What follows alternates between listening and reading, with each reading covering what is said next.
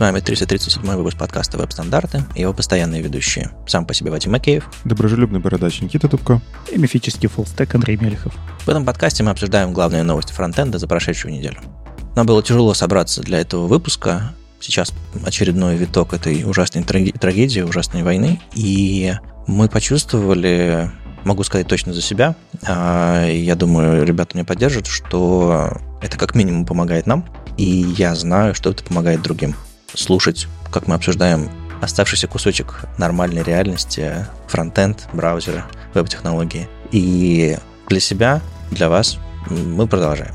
Ну и о чем мы сегодня поговорим? У нас есть релиз ноута Safari Technology Preview 154, инициатива Interop 2023 по совместимости браузеров – также Mozilla вышла с исследованием про то, как операционная система мешает пользователям менять свои браузеры и вообще распоряжаться своей свободой, пользоваться разными браузерами. Shell скриптинг в Node.js, немного перформанса, помогает ли сервить обычно HTML страницах, немножко про именованные области в гридах, как ASCII можно делать понятную раскладку, и немножко про сложную любовь к реакту. Любим мы его, ненавидим, и как нам приходится вообще жить а, с таким уже немолодым проектом, который начинает показывать свой возраст.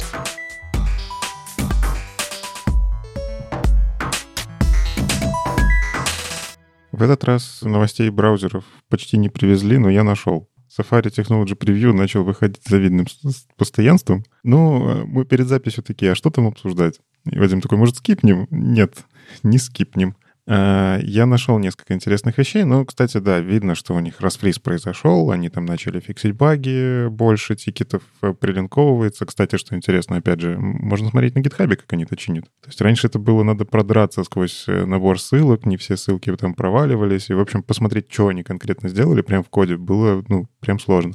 А сейчас ты просто переходишь в pull request и прям смотришь, какой код они написали для того, чтобы это поправить. Там даже иногда не pull request, там иногда ссылки на пачку pull реквестов они как-то хитро это все склеивают, но все-таки. А, из интересного, что они добавили, а если вы пользуетесь инспектором Safari, у них появилась отметка scroll, как во многих других браузерах, когда у вас есть скроллящийся элемент. Это удобно для дебага, прям безумно удобно. Я постоянно ловлю сайты с горизонтальным скроллом, и мне хочется понять, э, откуда он растет, или там внутри какой-то элемент, который неправильно там отмасштабировали. В общем, в нем тоже внутри есть скролл, но я не могу понять, вот откуда он появляется. Очень удобная штука, и, в общем, они это добавили, как и другие браузеры это уже сделали довольно давно. Так что можете начать в Safari тоже этим пользоваться. Мне очень нравится, что на дом дереве начинает появляться все больше и больше всяких э, лейбочек. Э, можно увидеть все грядовые контексты, можно увидеть э, все overflow контексты, можно увидеть scroll контексты, что там еще? Ну, там JavaScript лейбочки тоже, когда там функция какая-то навешена. В общем, это все такой шорткат, который позволяет быстро, быстро что-то найти. Ну и плюс scroll бывает не только overflow, иногда у тебя просто какой-то фрагмент, который ты сделал делают скроллящимся. И если, если его в дом дереве тоже можно быстро и удобно найти, это хорошо. Ну, в целом, браузеру на самом деле это реализовать почти ничего не стоит. Ну, в смысле, браузер точно знает, когда он рисует скролл. Тебе просто на уровне браузера в инспектор нужно как-то это прокинуть. Это уже более интересная задача. Но по факту то, что торчит наружу из движка, можно как-то полезно использовать. И здорово, что такие штуки появляются, но опять же, этих лейблочек сейчас становится все больше и больше, и хочется иметь настройку, которая позволяет их выключать. Мы уже обсуждали, что браузеры про это думают. Надеюсь, оно появится, потому что когда там у тебя элемент, в котором есть и скролл, и ивент, и там какой-нибудь uh-huh. фрагмент, и еще чего-нибудь, и ты смотришь такой, куда я попал? Почему так много лейблов? Колбаса такая, да. Что еще интересного? Они включили CSS псевдокласс dir. Что это за псевдокласс такой? Это, если что, не про директорий, это про э, направление, direction. То есть э, вы можете включить у себя на сайте направление right to left, точнее, не включить на сайте, а настройка. То есть если пользователь выставил язык, который связан с направлением справа налево, арабские какие-то языки, включается RTL направление. Ну и на самом деле, если по CSS смотреть, там направлений больше, но браузеры много лет это обсуждают, но просто так взять реализовать полноценную поддержку всех направлений не так уж и просто. А, так вот, они включили по умолчанию псевдокласс dir. И если вы раньше как-то JavaScript пытались этим управлять, можно попытаться сейчас перейти на CSS. И на самом деле, ну, почему бы и нет? А, там рядышком лежат логические свойства, которые можно прямо начать тоже использовать, и у вас как бы из коробки начнет работать многое лучше там, где поддерживается. Логические свойства вроде все браузеры дотащили, но багов тому хватает. но они заодно взяли и заимплементировали has dir. То есть вы можете еще указать направление на самом деле на конкретном HTML-элементе. Например, у вас там, не знаю, англоязычный сайт, где вы вставляете цитату на арабском. Вполне себе нормально взять и указать направление для конкретного кусочка HTML. Так вот, dir можно таким образом отслеживать на конкретных каких-то селекторах через has. Это тоже вполне себе интересный подход, и, в общем, они это тоже реализовали. А кажется, так и не починили пока проблему с Hash и jQuery, да? Э, ну, я не вижу такого в релиз-ноутах, но, наверное, релиз-ноуты собирались уже на основе комитов, которые были после ваших обсуждений в подкасте, они еще не успели вас послушать. Э, надо им скинуть ссылку. Почему они нас не слушают вообще? Ну и что еще из важного? Они добавили ну как, это мне, например, интересная штука, я знаю, что мы уже обсуждали, что она такая спорная, текст-фрагменты, ссылки на текстовые фрагменты, тот самый ужасный синтаксис, который пугал Лешу, а, с большим количеством непонятных символов перед тем, чтобы выбрать конкретный текст, но, тем не менее, они добавили поддержку в Safari, и вы можете прям делать ссылки не на какие-то конкретные элементы, а на кусочки текста. Но они уже в прошлом релизе начали это добавлять, а, и вот в этом, по-моему, довключали. Мы уже обсуждали, и э, я на самом деле удивлен, что они пошли за этим всем, потому что когда это э, появилось, это вообще proposal, когда появилась реализация в Chrome, довольно-таки поспешная, на мой взгляд, было ощущение, что это игрушка для Google поиска, а не то, что все браузеры поддержат. А тут раз и показалось полезным, важным. Игрушка игрушкой, но по статистике, я уверен, Safari тоже ее собирают и видят, что люди заходят через Google на многие сайты. Ну или через другие поисковики. Ты вряд ли прям помнишь все урлы, которые ты хочешь посетить. А, и это полезная фича, видимо, сильно просили. Более того, они добавили здесь, включили скролл к этому текстовому фрагменту по умолчанию. Точно так же, как мы работали с хэш-ссылками. Ну, то есть, когда на якорь какой-то есть ссылка, сайт по умолчанию туда скроллит. Это нормальное поведение. Я хочу дать ссылку на этот фрагмент. И здесь, видимо, логика та же. Я хочу дать ссылку на конкретный текстовый фрагмент, поэтому они включили скролл по умолчанию, но они выключили его в айфреймах. То есть, если вы будете вставлять э, такие странные ссылки внутри айфрейма, там подскраливаться не будет. Интересно, наверное, это что-то связано с privacy. Я даже подозреваю, что можно каким-то образом какой-то вектор атаки такой сделать, подсунуть много фреймов, тем не менее. Ну и заодно они, в общем, рядом со scroll to text фрагмент а, побегали, починили несколько багов. Там у них э, некоторые кавычки не работали, апострофы. Ну, теперь это будет работать. А, видимо, они решили просто добить все тесты, которые там есть, и все, чтобы было нормально. Вот. Что еще из интересного, я даже не знал, что так есть, но loading lazy атрибут у картинок, он реализован во всех уже браузерах. Ну, современных мы Internet Explorer уже не рассматриваем. Так вот, оказывается, у них рисовалась э, серая граница, как для картинок, которых нет.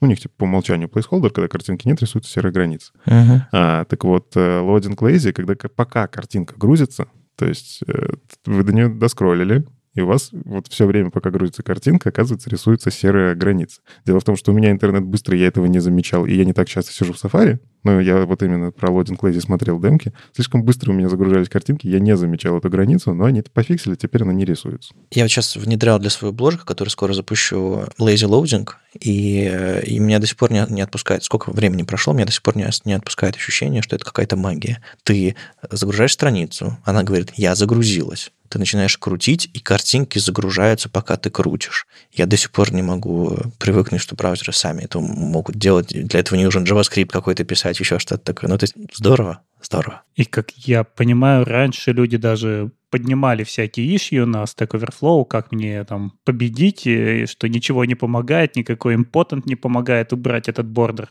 Никак CSS на это не влиял. И только вот сейчас починили, да. Но я тоже не слышу про эту проблему. Ну, потому что разработчики сидят с быстрым интернетом и не замечают этого. А обычные пользователи типа, ну, так, наверное, нужно. Ну и давайте будем объективны. Мы же не то чтобы часто в Safari сидим.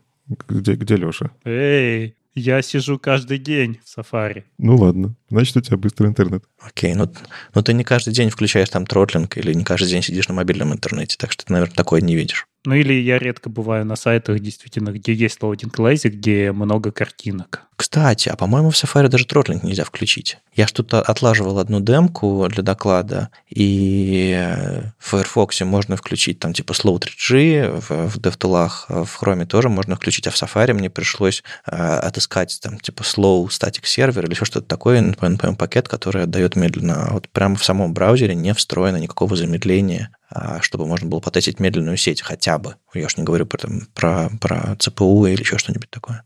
Слушай, мне кажется, у них все-таки что-то такое есть, но только оно выглядит не как медленный сервер, а ты выбираешь устройство. Ну, то есть как это вот в хроме? Не, нет, устройство это у них есть э, иконостас с браузерами, где можно выбрать разные там iPad, iPhone и так далее, но там про сеть ничего нет. Там user agent можно выбирать и плотность пикселей, по-моему, только. Так что Safari сделайте, пожалуйста.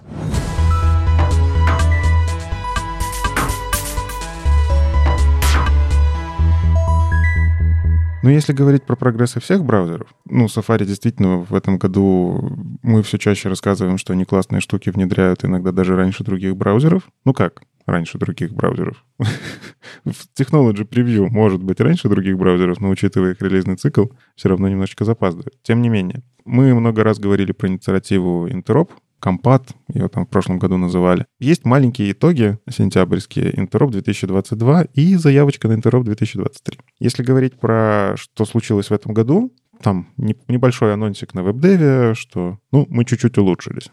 Я говорю чуть-чуть, потому что в прошлом году у них там прям скачок был невероятный. Там были числа там в районе 60, стали 90, но это выглядело вау. Сейчас у них были числа в районе там 75, 70, 70 стали в районе 85.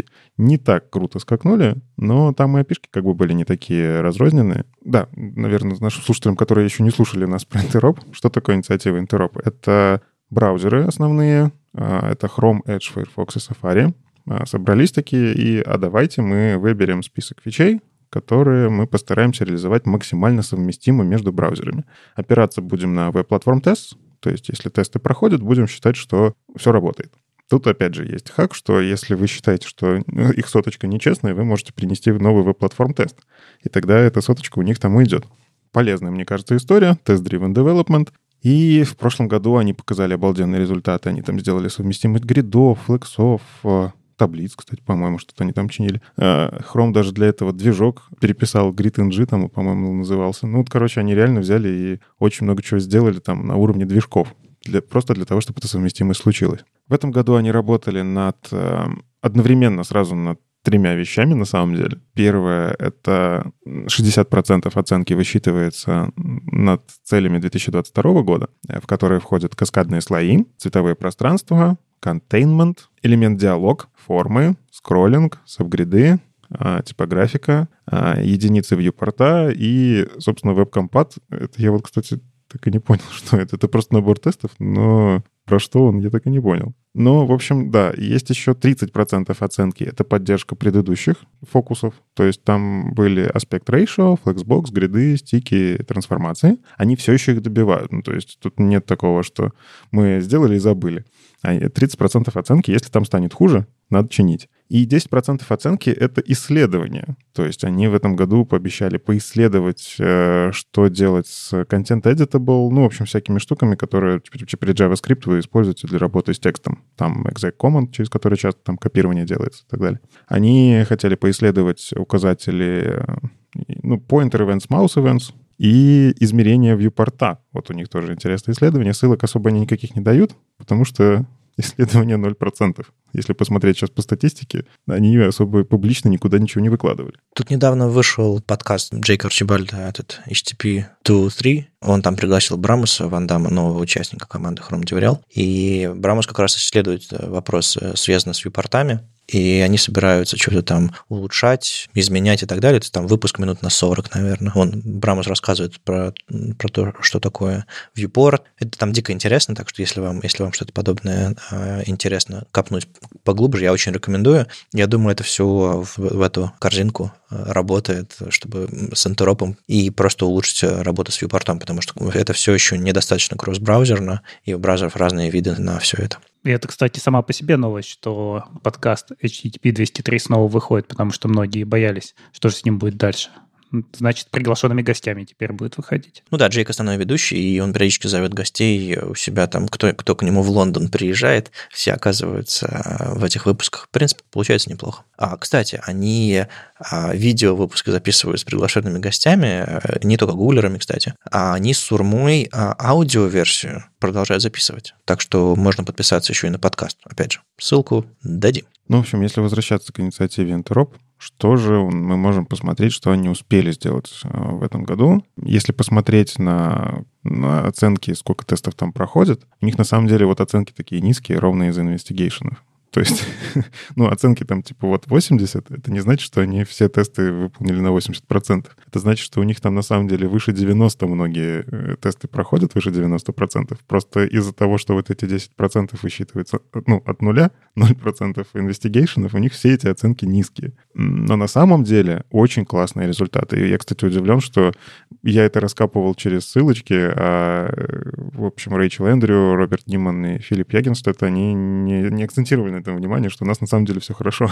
Они просто картинки сделали. Так вот, каскадные слои на 100% поддерживаются в Safari Technology Preview. Все тесты проходят. А в Edge и Firefox только 96%. Ну, то есть э, внезапно. Ну, для меня внезапно. Я обычно как Safari догоняющими считал, но нет. Ну, кстати, по реакции сообщества, мне кажется, большинство так и не поняли, зачем это в принципе нужно. Видимо, нужны докладчики, которые объяснят. Но я часто вижу такие обсуждения, когда «А зачем мне вообще эти каскады?» Так что сделать сделали, теперь надо продать. Не, зачем каскад в CSS? Вопрос очень долго люди задавали, потому что, ну, возможно, не, не понимали, как оно работает, и э, это, наверное, та, та фича, которая нужна просто, чтобы работал современный веб, как он устроен. То есть, типа, браузерные стили, там, следующие, следующие, следующие, а разработческие, пользовательские, как они работают. То есть, сам механизм каскада в CSS существует, это его фундамент. А каскадные эти слои добавили возможность с ним работать, кроме как импортанты выставляя, менять его последовательность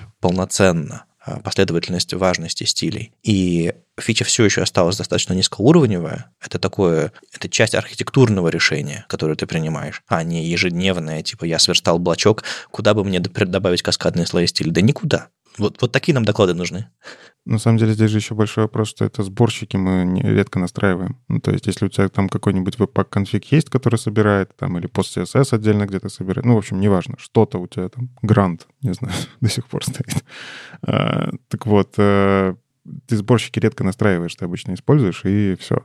А, есть, конечно, там люди, которые упарываются по производительности вплоть до того, как CSS собрать, но здесь, кажется, нужен инструментарий, который будет поддерживать работу с каскадными слоями, и в этом инструментарии уже будет такая популяризация, типа настройте вот так, вот так, а мы уже соберем вам как надо. Кстати, была а, череда релизов пост-CSS разных, а, самого пост-CSS и пост-CSS плагинов, чтобы начать поддерживать каскадные слои стилей. То есть инструменты потихонечку начинают подтягиваться. Ну, в общем, что еще из интересного?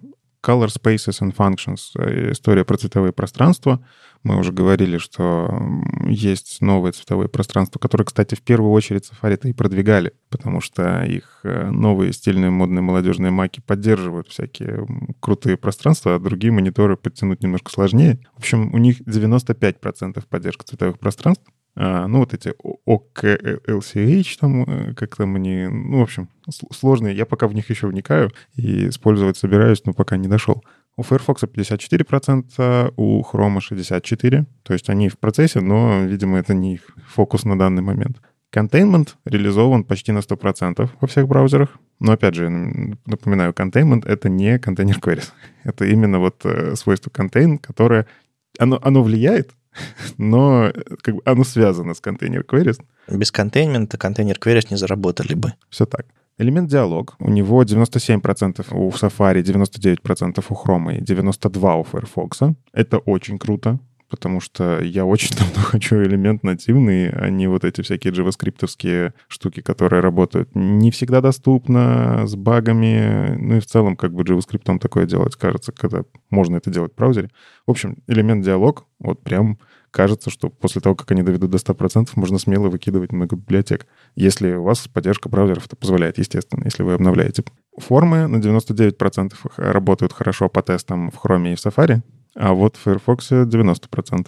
Вот, кстати, заметьте, Firefox все чаще аутсайдер здесь. У них оценки как будто бы ниже, чем у остальных. С форумами там просто много, на самом деле, легаси багов есть. А, я немножко поковырялся. Ну, то есть какие-то вещи, смотришь, там растут чуть ли не с 2011 года, но починить надо. Ну, есть тест на это, который ни в одном браузере не проходит. Ну, что-то с этим делать надо. Возможно, как обычно, возьмут, напишут Forms NG какой-нибудь новый. Я не удивлюсь вообще ни разу. А со скроллингом в районе 90% у всех браузеров. Они как-то так Есть там, видимо, какие-то баги. Кстати, интересно, что, опять же, скроллинг 89% у Firefox, а у всех там 90-93. То есть вот что-то какой-то один тест они там не дотянули, наверное. По сабгридам, опять же, сабгриды лучше всего работают в Safari. 96% тестов проходят. У Firefox 85%, но это и понятно, они были первыми, которые туда сильно прям влезли и сделали много чего, но с тех пор, видимо, не хватило ресурсов доработать. А вот у Chrome сабгриды всего 17% тестов. Ну, то есть можно считать, что и не поддерживается. Вот с типографикой лучше всего у Firefox. 99% тестов проходят, они там прям большие молодцы. Ну и на самом деле здесь, э, наверное, им помогает то, что они одними из первыми реализовали директивы, там фонд Face Settings, что-то такое было и так далее. А у остальных браузеров, вот у Safari 85%, у Chrome 78%. Буквально вчера мучился с вариативными шрифтами, нашел баг, опять же, был уже верстаю, а, решил использовать вариативные шрифты. И выяснилось, что а, использовать ось наклона а кросс-браузерно не получается у меня. Есть такие шрифты, где нет курсива, другого начертания шрифта, а есть э, наклон, который используется вместо курсива. Так вот, чтобы включить этот наклон, нужно писать font style, облик и, допустим, количество градусов, на которое нужно наклонить. Облик и, допустим, 10 градусов. 10 градусов наклона. Если я пишу вот эту вот конструкцию, то в Safari это не работает. Но есть второй способ. А, можно написать font feature settings, написать там slnt, и 10 без градусов. Тогда это низкоуровневое на уровне OpenType включит эту фичу. В Safari начинает работать, в Firefox продолжает работать, а в Chrome э, угол наклона получается там чуть ли не 45 градусов. Ну ладно, там скорее 20. Ерунда какая-то. В общем, прямо сейчас я не могу э, взять шрифт Inter и кросс-браузерный включить в нем наклон встроенную OpenType фичу. Я вчера был в страшном шоке от этого всего, и до сих пор хожу и думаю, наверное, что-то во мне не так. Может быть, я что-то неправильно делаю. Но вот есть два способа включить, и они оба кросс-браузерно не работают. Я кину ссылку на этот твит, я у себя там подробнее написал. Если вы, не знаю, если у вас есть опыт работы с вариативными шрифтами, пожалуйста, помогите мне, потому что прямо сейчас э, та реализация, которая у меня есть, работает... Э, кстати, вот, возвращаясь к почему я об этом говорю, в Firefox все прекрасно работает. В Chrome в одном лаже, в Safari в другом лаже. Спасибо Firefox и спасибо WebCompat, что они, возможно, когда-нибудь это улучшат, но, но не сегодня. А вообще тут низкие оценки у Хрома, я посмотрел, это все связано в основном с кодировкой и с поддержкой китайских кодировок. Поэтому он прям сильно просел. Э, работа с випортами с единицами вьюпорта 100% у всех браузеров. Они разобрались, как работает VW, VH, э, и все у них там замечательно. Вот. Э, интересно, появится ли в следующем году контейнер Query Units, чтобы они там все чинили. Ну и вот эти вот веб-компат непонятные. Я хочу разобраться, что это, но там разный набор тестов. А суть в том, что Firefox и Safari 100%, а Chrome 93%. Возможно, это как-то связано с какими-то их интервенциями, я не знаю. И решили это покрыть какими-то тестами. Хочу разобраться. В общем, на самом деле, про что статья? Мы тут очень много поговорили про, про то, про что статья на самом деле нет. Они собираются реализовывать э, Interop 2023 то, что мы говорили, будут ли они продолжать, видимо, прям будут, это прям четкий план, он классно работает, и они начинают собирать э, предложения конкретные, чтобы такого важного взять, они спрашивают у разработчиков и приглашают завести ишью. Типа, если вы считаете, что какая-то история плохо поддерживается, тут вам надо посмотреть веб-платформ тесты, потому что странно просить поддержку того, что и так поддерживается. А, и вот смотрите, я считаю, что вот это нужно реализовать хорошо тут, тут и тут. И вот эти фичи очень важны. В общем, чем больше вы аргументируете, чем больше там звездочки, естественно, наберется, ну там не звездочки, лайки, короче, что вы можете, реакции в гитхабе, тем больше вероятность, что это войдет в Дроп 2023. Там не просто ишья голая, где приходите и свободным э, текстом заполняете, там удобная гитхабовская форма. Кстати, надо разобраться, как она сделана, потому что прикольно. Хочу тоже такие. И там, да, там вас проведут подробно, там описание, причины, спецификации, которые с этим связаны, там тесты и все остальное. То есть в целом они хотят взвешенное и обоснованное ваше мнение. Так что если у вас подобное мнение есть, если это не просто ваша хотелка, а если это, не знаю, хотелка вашей компании, если есть э, коллектив людей, которые это хочет, или просто вы делали какой-то research на эту тему и не нашли других способов его передать браузерам, э, мне кажется, это вот правильно хорошее место, и э, чем больше у вас, чем лучше у вас мотивация, тем больше у вас шансов, я уверен. Ну и на самом деле здесь еще можно интересного найти в ишьях, что уже предлагают. Предлагают э, с HES поработать, и это, кажется, правильный шаг после того, как его везде затащили. Давайте сделаем, чтобы он работал везде одинаково. А, понятно, что там на самом деле уже, я посмотрел по платформ тестам, более-менее хорошие результаты у браузеров. Они когда затаскивали, все-таки по тестам это реализовывали. Но не соточка. Поэтому есть смысл довести до соточки, чтобы мы просто спокойно с этим работали. Контейнер queries рядышком, вот прям абсолютно. Причем и самое интересное, завела эти э, иши э, Джен Симмонс. Ну, то есть, казалось бы, да, я, я ожидал эту инициативу от Firefox почему-то. А, и вот. ну, короче, да, есть такие заведенные. Джен Симмонс еще завела а, inert атрибут, а, модул псевдокласс, тоже вещи, короче, вещи, которые в Safari поддерживаются, да, и они вот э, приходят, типа, давайте сделаем их хорошо. Вот еще очень важную вещь принес Брайан Кардел. У него, кстати, очень странно issue называется. Other Embedded Content. Другой контент, но там у него очень четко прописано «хочу SVG и MSML». А это вот SVG совместимость в браузерах, она прям ужасная. Если посмотреть по тестам, ну, типа, там есть приколюхи. Типа, тесты во многих местах проходят, но они рандомно не проходят в разных браузерах. То есть чувствуется, что движок SVG у них разный. Там, короче, найти пересечение, что работает сразу во всех трех браузерах, не так уж и просто. Плюс там есть большие проблемы с тем, что внутри SVG по-другому парсятся разные вещи, CSS по-другому работает. Ну, короче, это отдельный движок такая надстройка. И вот а, Брайан Кардел подсвечивает, что будет классно, если SVG, который мы вообще-то встраиваем почти в каждый сайт, а, если мы используем там векторную графику, будет работать одинаково во всех сайтах. И MassML, который в прошлом году на самом деле активно тоже продвигался и там появился в том же, кстати, Safari MassML появился, а, реализация. А, в общем, хочется, надо, и это сильно упростит, э, там, не знаю, использование каких-то ну, вектор, страниц с векторными всякими штуками. MassML почему рядом? Потому что сейчас, на самом деле, очень многие формулы рендерятся просто при помощи SVG-движков. И безумно многовесящие библиотеки делают это на клиенте. Просто если у нас начнет в браузерах работать MSML, мы сможем выпилить кучу э, гигабайт, мне кажется, кода из интернета. А для слушателей, кто не знает, мы как-то раз уже это обсуждали. MSML — это язык для того, чтобы описывать формулы. Да, это такой же язык типа SVG, как, как он встраивает, он XML-подобный, понятное дело, он встраивается прямо в HTML, его можно встраивать, а, как и SVG, и вот долгое время игали, откуда Брайан Кардел, собственно, и пришел, работал над, над реализацией в Chrome, и вот сейчас это продолжает пушить совместимость среди браузеров тоже. Так а что, Safari лучше всех? Да нет. А, а циферки? А циферки говорят. Циферки говорят, что да. Ну, смотри, там смотря как считать. Но по факту Safari, кстати, молодцы. Вот я действительно хочется их похвалить. Смотри, тут если смотреть на Technology Preview, они прям большие молодцы. Если смотреть на стейбл, циферки уже немножко другие. А, они все-таки догоняющие во многих местах. Но, тем не менее, да, они фокусируются. И вот, опять же, Джен Симмонс приходит и говорит, вот мы реализовали, так давайте сделаем все это хорошо. Это, это классно, почему бы и нет. У меня есть ответ на твой вопрос, Андрей. Мне кажется, что вся эта инициатива Интероп была сделана исключительно для того, чтобы поймать. Это такая большая ловушка для Safari. Safari любит циферки. Safari любит э, всякие тесты, чтобы показать, что этот браузер лучше всех. И Firefox и там, не знаю, Microsoft, Google собрались такие, слушайте, а давайте сделаем такую штуку, чтобы там были циферки большие, красивые. Safari наверняка поведется. А Safari в этом же кабинете сидит такой, ребят, ну я вообще-то здесь, вы чего?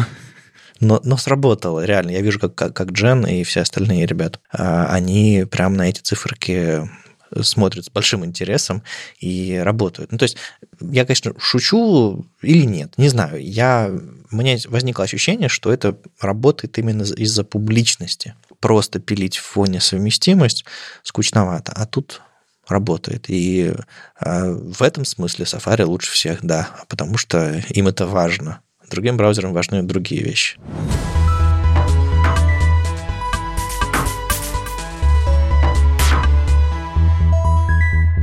Ну, если говорить про браузеры как явление и вообще разные взгляды разных браузеров на всю отрасль, Mozilla выпустила исследование, которое называется «Пять закрытых садов пять закрытых экосистем, или как это назвать, в общем-то, five walled gardens. Я не знаю, какой э, адекватный перевод этого термина на самом деле, надо подумать отдельно. За семью замками. За пятью замками. Э, нет, тут скорее именно, что есть э, их вот пять разных. В любом случае, Mozilla выпустила исследование, которое говорит о том, что такое браузеры с точки зрения информации в мире, э, как к нему относятся рядовые пользователи и как компании, которые выпускают браузеры, которые выпускают операционные системы, относятся к пользовательскому выбору насколько легко пользователю сменить браузер, и насколько пользователь вообще ценит эту возможность, и насколько есть конкуренция в этой области. А, и это очень интересное 66-страничное исследование, которое, к сожалению, распространяется в виде PDF. Но, видимо, это подчеркивает ее научность, чтобы вам точно было неудобно его читать, значит, это science. А, значит, это прям вот всерьез. И если у вас все-таки есть как бы время закинуть это все в читалку какую-нибудь или на, на экране побольше полистать, довольно интересное чтение. Они э, говорят прежде всего о том, что, если так вот все суммировать, э, что, к сожалению, браузер, несмотря на то, что это безумно важный и полезный инструмент, принципиально важный для потребления информации сегодня в, в мире, что люди по их исследованиям проводят гораздо больше времени в браузере, чем в любых нативных приложениях на любых платформах, мобильные, десктопные, все равно браузер побеждает, потому что это универсальный инструмент для доступа к информации. Так вот, несмотря на эту огромную важность браузера как инструмента, у пользователей очень часто нет выбора и нет простой возможности, очевидной возможности сменить этот браузерный выбор. Понятное дело, что Mozilla для того, чтобы сохранять свою вообще значимость, важно и нужно, чтобы пользователи могли сменить браузер потому что у Mozilla нет собственной операционной системы. Mozilla — это независимый браузер. У Safari есть своя экосистема. Только на устройствах Apple Safari распространяется. У Microsoft есть собственная экосистема, и там браузер Edge пушится во все стороны.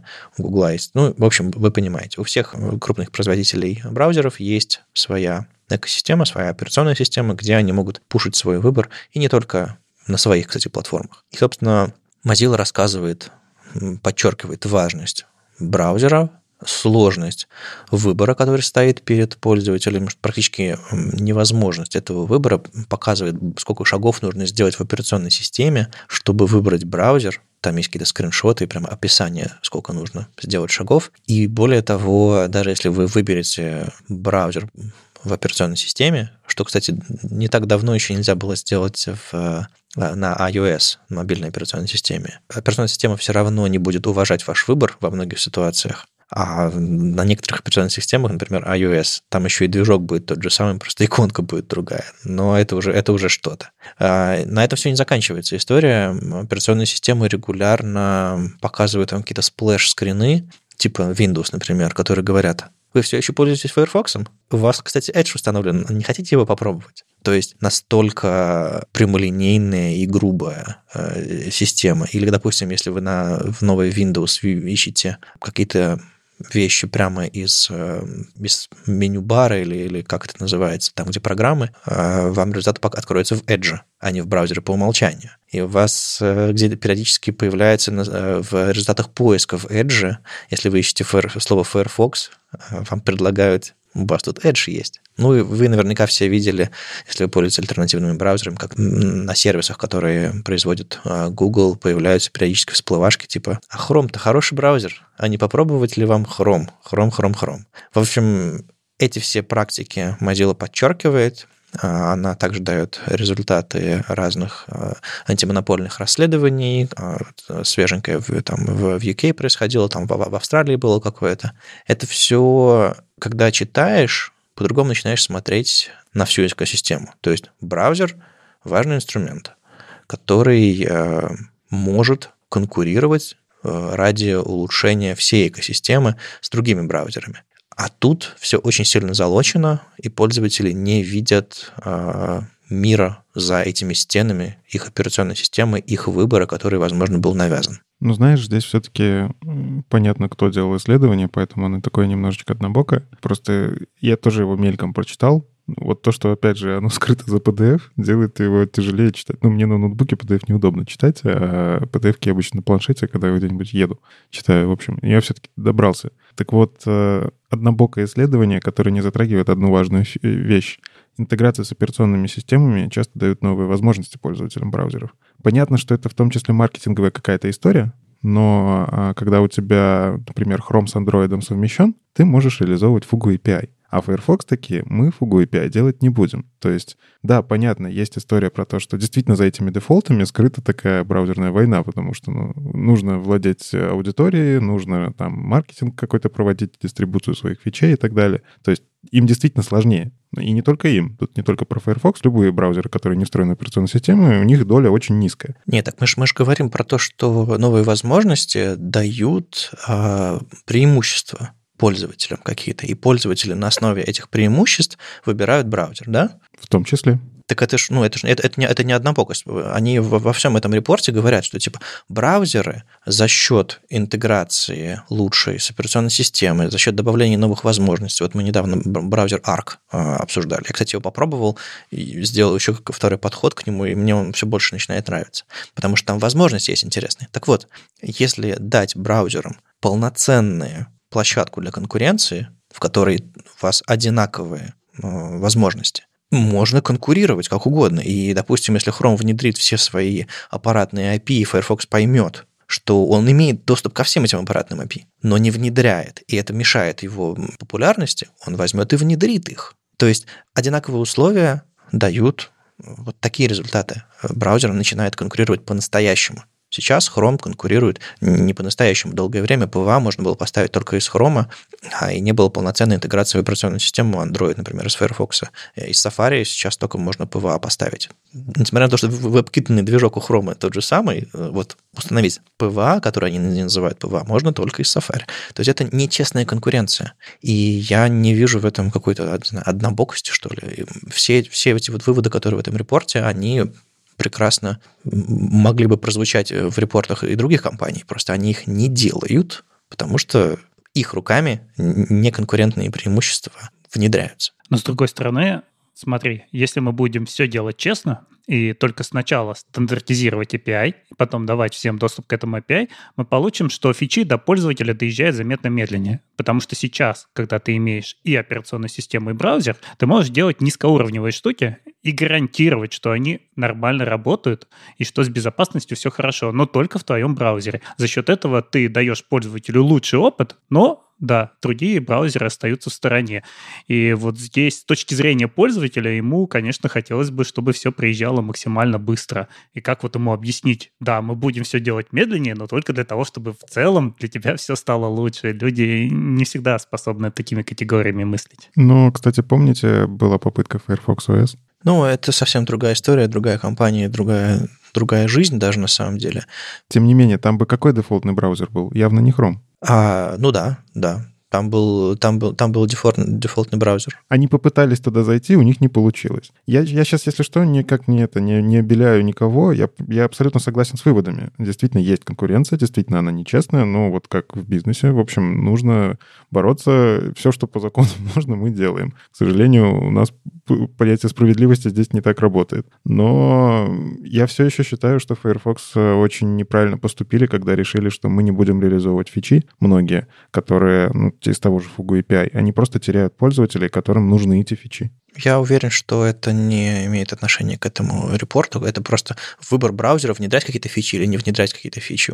Мы здесь говорим про э, возможность пользователей делать выбор и отсутствие всяких темных практик со стороны операционных систем и э, компаний. Условно, плохие или хорошие решения браузера должны быть единственным, что ограничивает популярность этого браузера. Прямо сейчас это не так. А, ну и, кстати, вот прозвучало, что на iOS каждый браузер это просто обертка над Safari. Не совсем это так все-таки, потому что они пытаются выкручиваться. То есть, э, я как помню, Chrome делал такие вещи, когда тебе страницу внедряется какой-нибудь js который вызывает обертку уже, которая там забиндила туда функцию, и вот у тебя появляется что-то еще, чего нету в самом движке WebKit. То есть они все-таки пытаются это обходить, и нельзя сказать, что это один в один Safari, если ты себе поставил Chrome. Так Такое маленькое уточнение. Ну да, это справедливо, но там проблема в том, что, опять же, интеграция в операционную систему, ну, возможности браузера – это совсем, совсем другой уровень.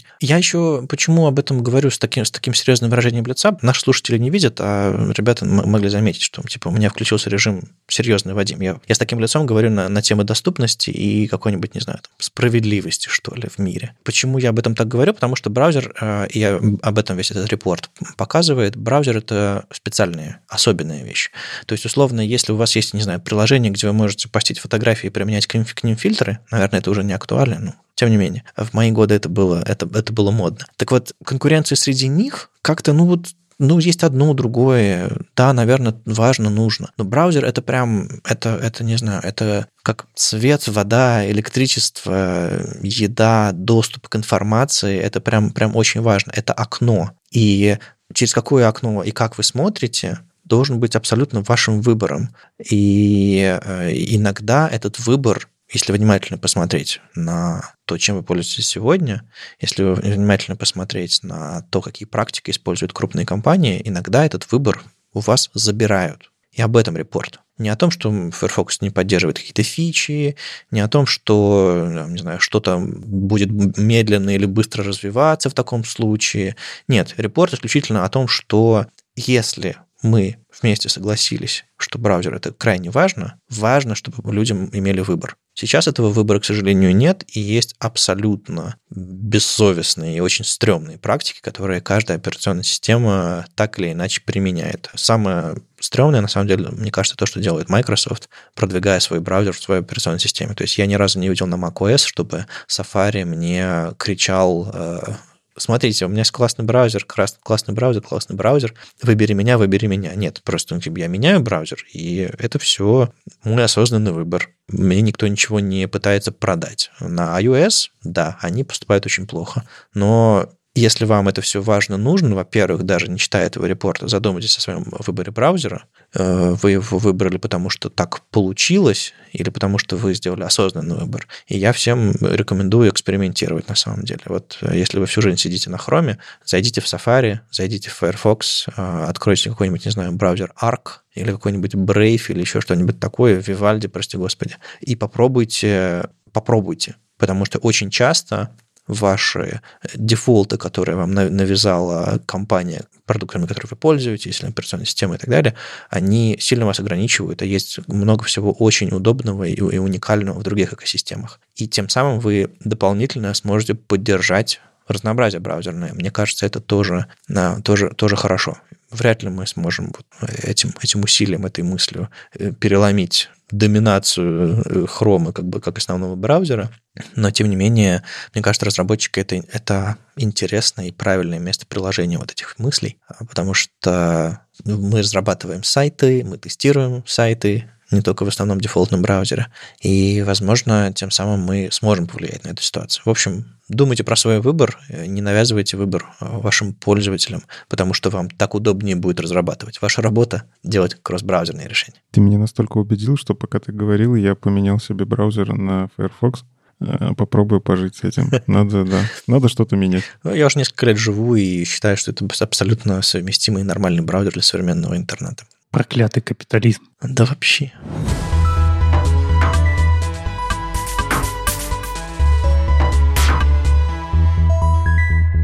Если вы читаете доктора Акселя Шмайера, то вы видели, наверное, что в последнее время он очень много постил про Node.js, про то, как работает NPM, как работают стримы, ну, у него такие маленькие блок-посты появлялись, всегда интересно. И оказалось, что он из них целую книгу собрал, книга про то, как писать shell-скрипты с нодой. Это когда нам надо, когда мы там у себя вот в package.json создаем какой-нибудь скриптик, вызываем его, и что-то у нас происходит. Я знаю, что есть любители туда вставить bash, есть любители туда вставить make, таких тоже довольно много. Ну, неплохой вариант, а кто-то пишет э, на ноде. Кстати, для любителей баша, я помню, есть библиотека от Google ZX, где можно писать прямо более привычном нам стиле, с await, там все красиво, и у нас э, запускается это все на Node.js, и никакого баша нет, который многим, наверное, фронтенд-разработчикам непонятный. Ну и, в общем, доктор Аксель Рашмайер, как он обычно любит, глубоко разобрал все вопросы, связанные с Node.js и скриптами. Причем начинает он, конечно, с того, как работает нода, какая у нее архитектура, как там работает event loop, concurrency, какие там есть стримы,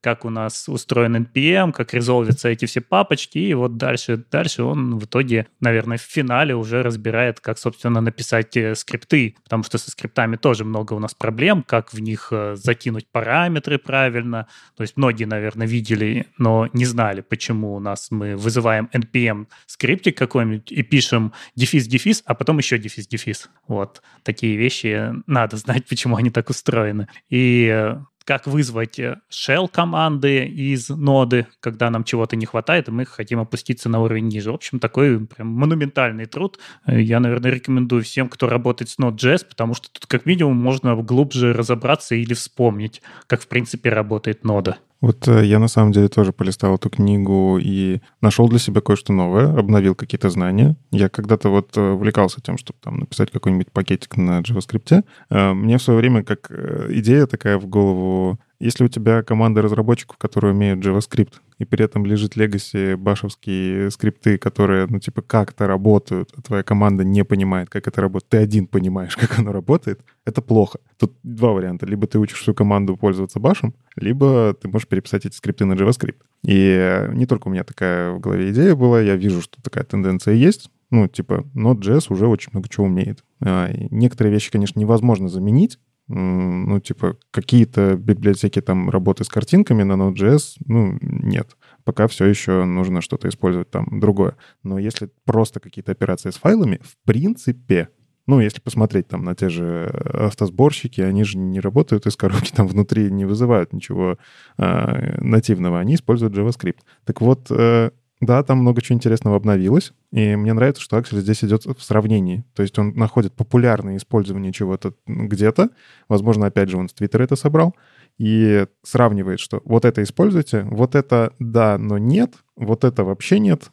и это уже устарело. Вот он прям показывает, что да, Node.js развивается, и используйте современные подходы. В общем, если пишете пакеты, перечитайте, просто обновите свои знания. Ну, Bash, он, он ведь такой... Э выразительный, скажем так. Ты там можешь написать однострочник, в котором всякие там пайпы, всякие там, не знаю, пробросы, неожиданные всякие переходы из одного в другой скрипт, и, не знаю, в одну строчку выполнить э, потрясающую какую-нибудь команду, которая что-то найдет, отфильтрует, поитерируется и так далее. Вот условно, если сравнить какой-нибудь Hello World условный на Bash и Hello World на, на то же самое на ноде, он ведь как, будет как посложнее, там будет куча зависимостей и более развесистый я, я прав? Ну, тут же вопрос читаемости. Ну, смотри, у тебя есть очень красивый однострочник, который там полностью деплоит тебе. Прекрасно смотрится в NPM-скриптах. Да. Ну, у тебя действительно ну, там длинная строчка, которая полностью выполняет тебе деплой твоего приложения. И вот ты уходишь в отпуск. Да, и твоя команда должна зарелизить ход-фикс. Вот нашли срочный баг, и выяснилось, что вот что-то вот в этом скрипте, ну, не учтено.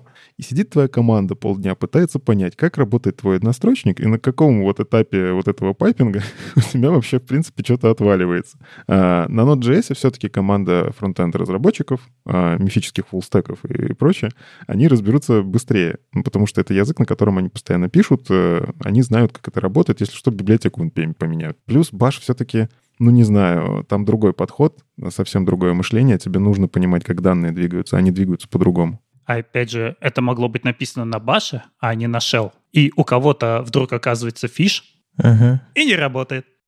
Ну да, еще разные, разные оболочки э, командной строки, да. То есть мы предполагаем, что на каком-нибудь нашем CI-сервере, где это все будет, наверное, крутиться какая-то плюс-минус стабильная, но бывает, что вы, не знаю, разрабатываете на macOS, у вас какие-нибудь кавычечки где-нибудь так раз, а на Windows эти кавычечки нормально не сработают. У меня сто раз было, что баш-скрипты какие-то посложнее, даже на самом деле NPM-скрипты, а просто какие-то команды не срабатывали из-за из из кавычек. И бывало, что какие-то команды недоступны на этом э, сервере. А еще интересно, что, кажется, он нигде здесь не упоминает галп. А ведь еще недавно, в принципе, все сложные достаточно скрипты писались э, с помощью галпа. Просто потому, что там можно было удобно разбивать это все на очереди и потом собирать как-нибудь.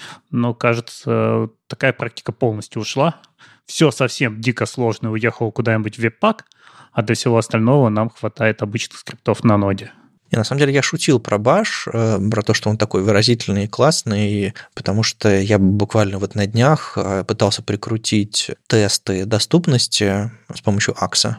И там есть несколько утилит, э, которые там Pally и Axcore, э, CLI, по-моему, называется. И я пытался с помощью сначала find найти нужные файлы, потом пытался по ним интерировать с помощью фора в баше. И ни один из этих способов не позволил мне взять им исключительно нужные файлы, исключить другие файлы. Короче, я, я провел, мне кажется, часа три вечером, или скорее уже в ночи, пытаясь найти нужные файлы, исключить другие файлы, прокинуть их, в эту утилиту, проитерироваться по ним. Да, это дико сложно, да, нужно разбираться в баше. А, если бы то же самое я мог написать на ноде, было бы мне значительно проще, но с другой стороны, если ты хочешь написать что-то быстро и просто, иногда баш... То есть его все еще нужно знать, Иногда он позволяет решать некоторые задачи очень просто, и как бы make я тоже использую во все поля, потому что, ну, иногда, иногда правда, правда проще это сделать. А, но в эту книжку я, безусловно, погружусь, потому что регулярно нужно решать какие-то задачи, которые просто не хватает моих знаний а, Баша, чтобы писать нормальный код, какие-то там циклы, фильтрации, какие-то там э, регулярки, э, какие-то особенности конкретно баша просто по-другому работает. Ты к ним не привык. Ну, кажется, тут э, основной вывод можно сделать, все-таки используйте правильные инструменты под правильные задачи. Ну, то есть я бы не сказал, что давайте все перепишем на Node.js, он классный. Нет, баш, он нужен. Более того, кое-где просто альтернатив нет. Там тот же самый, когда вы там с докером работаете или с амазоновским S3, ну, типа, башевские команды, они работают, настроены и, в принципе, понятные. Просто что обертка вокруг них нужно понять. Я сам баш пишу скрипты, просто стараюсь их комментировать, чтобы было понятно, даю ссылочки, где почитать, чтобы, опять же, если там уйду в отпуск, чтобы команда не осталась такая, а что тут делать-то вообще? Но, опять же, у меня в команде ребята вроде понимают баш. То есть это полезный навык. А если вы его умеете, и у вас все в команде умеют, почему бы и нет? Но просто обновите свои знания. Node.js умеет гораздо больше, и, возможно, какие-то вещи, которые вы раньше делали неудобно на баше, неудобно, нечитаемо, можно переписать на понятный вам язык.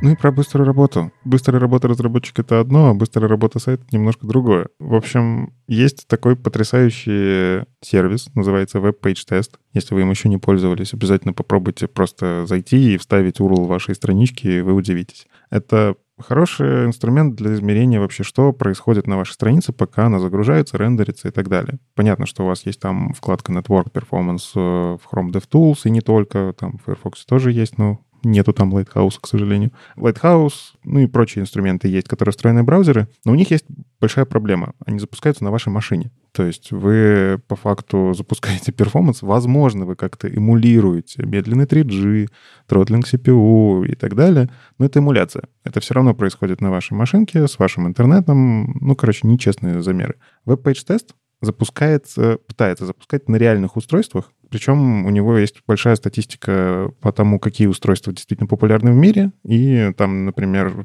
он сразу вам предложит Moto G4, который до сих пор самый популярный телефон, ну, очень слабый, но на нем просто полмира смотрит интернет. И, в общем, там есть полезные метрики, которых нету. Performance, то есть они действительно там рисуют большие такие деревья, как, какие ресурсы загрузились, когда было соединение HTTP установлено, когда это там... Вот даже если, кстати, Early Hints они там, по-моему, поддержали тоже. То есть они даже вот это пытаются парсить, когда там сервер на Early Hints что-то ответил, и потом пошел отвечать 200 OK очень мощная аналитика. У них, если что, еще, кстати, есть pro аккаунты, которые я никогда не видел, что там крутого. Но, наверное, и, и стоит воспользоваться, если вы прям по перформансу упарываетесь. Не, ну если, если вы можете встроить их, по-моему, в, в свой pipeline и использовать условно как Lighthouse, чтобы у вас какой-нибудь performance budget считался на основе их инструментов. То есть это просто альтернатива PageSpeed в этом смысле. Ну, это знаете, как э, про Twitter периодически твиты. И эта соцсеть все еще бесплатно. Так вот, WebPageTest все еще бесплатен. Ну, если не все и так далее, но вы можете делать крутой, э, э, крутой анализ вашего сайта, просто зайдя на него. Так, в общем, ладно, про, про что-то новость. Они решили донести очень очевидную мысль чиселками. Вот как мы говорили, Safari чиселки подавай. Возможно, вашим заказчикам или тем, кто приносит продукт, там, еще кому-нибудь, на них очень сильно повлияют чиселки, которые покажут внешний ресурс и скажут, знаете, можно сделать лучше. Они очень простую идею, на самом деле, предлагают. ну, то есть у вас есть JavaScript-сайт. Э, JavaScript-сайт, который все рендерит на стороне клиента. То есть, по факту, у вас грузится большой бандл, который внутри себя, там, не знаю, откуда-то получает данные через API или сразу JSON встроенный в страницу, ну, неважно. В общем, у вас есть просто сначала белый, э, белая страница, белый экран, и на ней JavaScript уже всякое рисуется. И они сделали такие замеры для популярных сайтов э, вроде Twitter и Airbnb. Вот смотрите, вот как загружается Twitter. Причем прикольно, Twitter умеет обманывать метрики Core Web Vitals за счет того, что они рисуют вот эту свою птичку, логотип. И, Core Web Vitals такие, а, ну что, ну, на странице уже что-то есть значит, все, метрика считается, что уже загружена.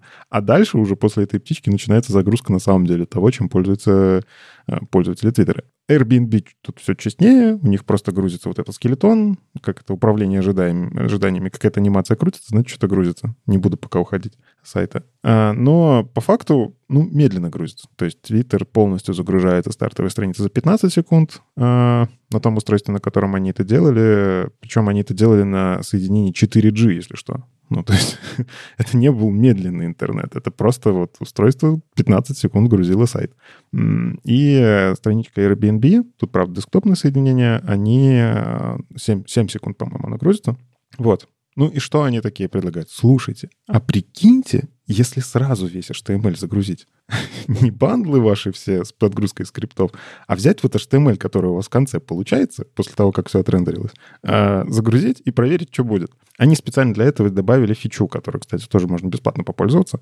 Экспериментальная фича, которая по факту а, гоняет через прокси WebPageTest а странички. А, они специально поставили прокси и на оригинальный запрос, и на запрос с экспериментом, потому что, ну, доступ к серверу — это тоже какое-то время, нужно тут минимизировать разницу. Если вы ходите напрямую через прокси, понятно, вы теряете.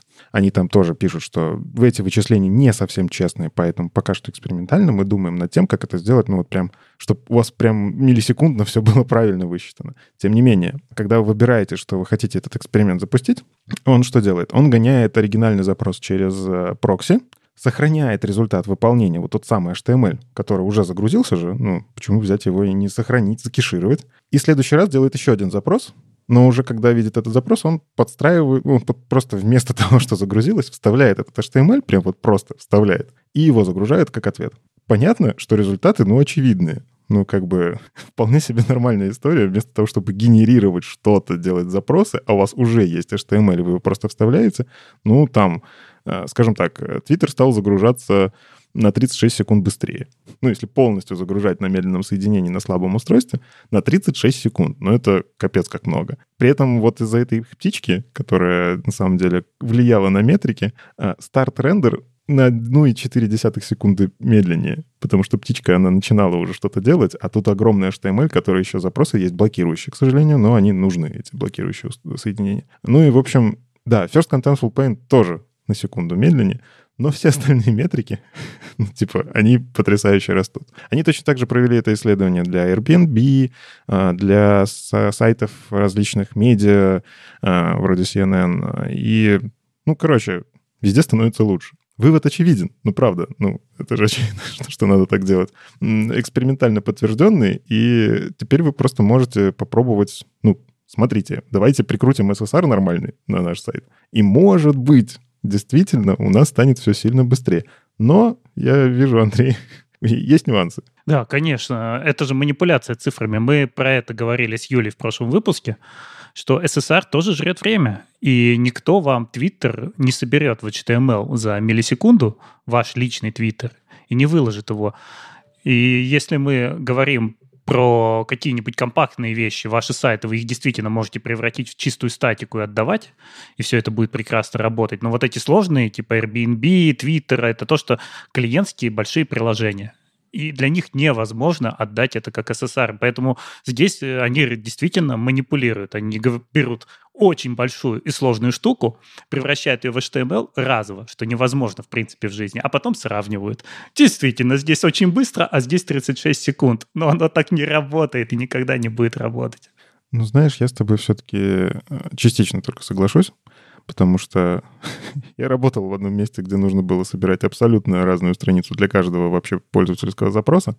И тем не менее на сервере как это было распределение. Вот это мы выводим сейчас, оно уже сразу есть сразу в HTML. Вот это мы выводим там. Потом э, то, что нужно сходить запрос. То есть можно сделать прогрессивный SSR, ну как, вы потихоньку отдаете чанками ваш HTML и это работает.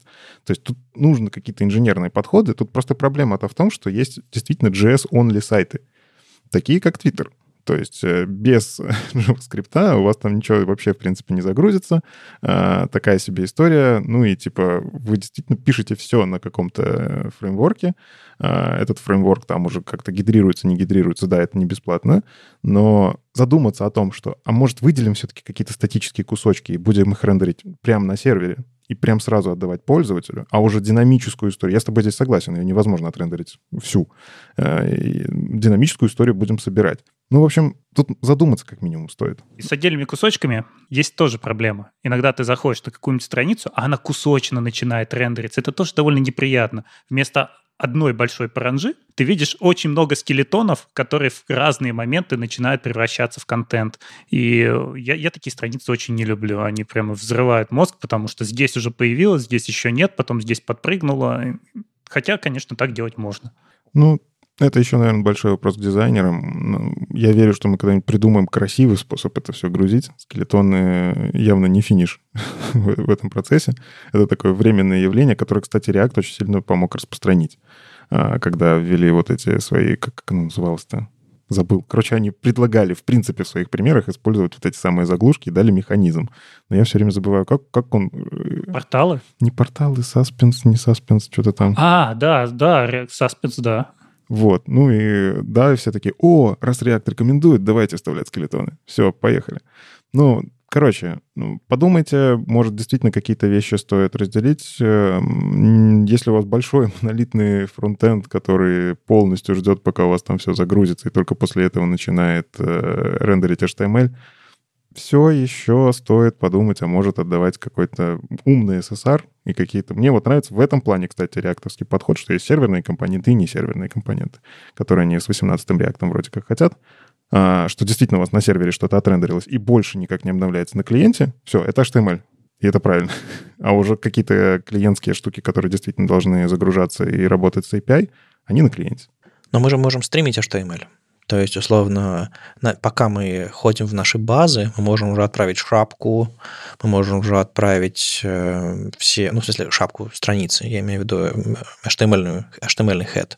Мы можем отправить даже шапку вот этого вот вашего разметки потихонечку, то есть чтобы браузер уже что-то пролезало, браузер уже начинал грузить ресурсы и прочее, прочее, прочее. То есть вам не нужно дожидаться, пока весь ваш React превратится в строку, чтобы э, кинуть ее в, в браузер к сожалению, с React так не работает, потому что нужно тоже дождаться нового React, потому что рендер to stream они выпилили, uh-huh. и в тот же самый Next его завести не смогли. Поэтому React чаще всего сначала собирает целиком из различных проблем с JSX и кидает как есть. А тогда мы можем и стримить, и у нас теперь есть 103 early hints, которые нас тоже спасают. Ну, выбирайте фреймворки, которые умеют э, вам с, с бэка стримить э, HTML что могу сказать? Ну, если вы думаете не про то, как вам легко нанять разработчиков под React, а про то, как у вас, простите, пользователям будет быстро что-то э, приходить, ну, надо просто выбирать подходящие, подходящие решения для этого, потому что React, он э, медленный by default. Ну, только у Facebook он может быть быстрый.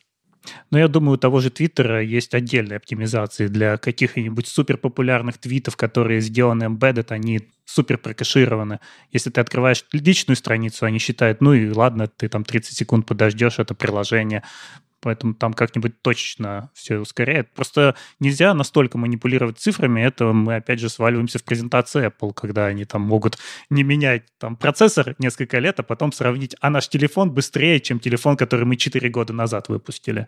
Ну да, как, когда-то так можно продать, но все-таки это не совсем честно. Вот моя претензия к статье. Э, пока вы, вы говорили, я не сдержался, открыл WebPageTest, открыл в нем свой старый сайт PeoplesBay.net и открыл новый на, на, на временном домене а, и запустил тесты. А, на старом сайте у меня там загружается render blocking jQuery загружается, по с внешнего домена чуть ли не. И Google шрифты загружаются без фон дисплей, э, этот э, своп какой-нибудь. И, в общем, все, все очень плохо, и там много красных, красных этих маркеров. А новый сайт, там он мне говорит, вы, у вас таблица стилей внешняя, может быть, вы ее просто заинлайните. Это единственный совет, который он мне дает, но что-то мне не нравится этот совет. Э, прям инлайнить в каждую страницу CSS. Ну, черт его знает. Я уже немножко инлайню, но в общем, полезный, интересный инструмент. А, там периодически появляются места, где он говорит, а это уже платная фича, а это уже платная фича. И чтобы, допустим, гонять GitHub Action с WebPageTest ом, вам нужно получить API-ключ, а, это будет про-версия и так далее. Но вот просто открыть репорт вашего сайта, из разных точек мира и посмотреть на там, мобильных десктопных браузерах на разных э, соединениях, очень много информации, а, и это кажется более профессиональный, что ли, инструмент, если сравнивать это все с Lighthouse тем же самым, потому что он, во-первых, включает в себя а, Web Vitals, во-вторых, а, там гораздо более навороченный набор репортов. То есть, э, если у вас, для вас Lighthouse был единственным инструментом, который вы используете для аналитики, для анализа перформанса вашего сайта, откройте для себя WebPageTest. Мне кажется, он тоже довольно-таки мощный. И картинки показывает. Но тут они еще в конце говорят, так что идите, почитайте документацию вашего фреймворка или погуглите что-нибудь типа SSR или server rendering. А я все-таки настаиваю, что гуглить надо SSG, то есть генерацию на стороне сервера, не рендер. Вот тогда мы уже переходим к настоящему перформансу. Ну или вот в эти HTML First фреймворки. Ну это же примерно то же самое и есть.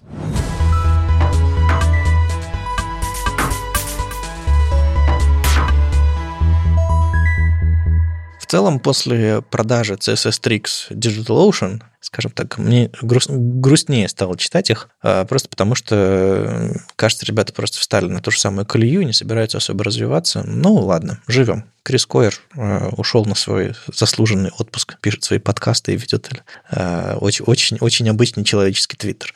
Так вот, там иногда появляются все-таки интересные статейки, причем не, не от звезд, а вот от каких-то менее известных людей. И одна из этих статейк меня зацепила. Она вроде бы очень такая ну, ничего какого-то супер, супер оригинального и супер грандиозного нет, но для меня она прям щелкнула, и я подумал, ой, хорошо. Почему? И о чем еще статья? А статья про гриды и про именованные области в гридах. Когда вы делаете сетки, у вас есть, по сути, два варианта, как обозначать эти сетки. Вы можете, ну, понятное дело, а, сетку описать с помощью grid template columns rows и сказать, что там какое-то количество сеток повторяется, еще что-то такое, и отдельные элементы расставить прям чуть ли не как, э, как вы абсолютно позиционируете, координатами. Типа колонка начни здесь, закончи здесь, начни здесь, закончи здесь. Это все, понятное дело, можно смешивать с автолейаутом, то есть когда блоки сами расставляются по, по вашей сетке просто по порядку в доме.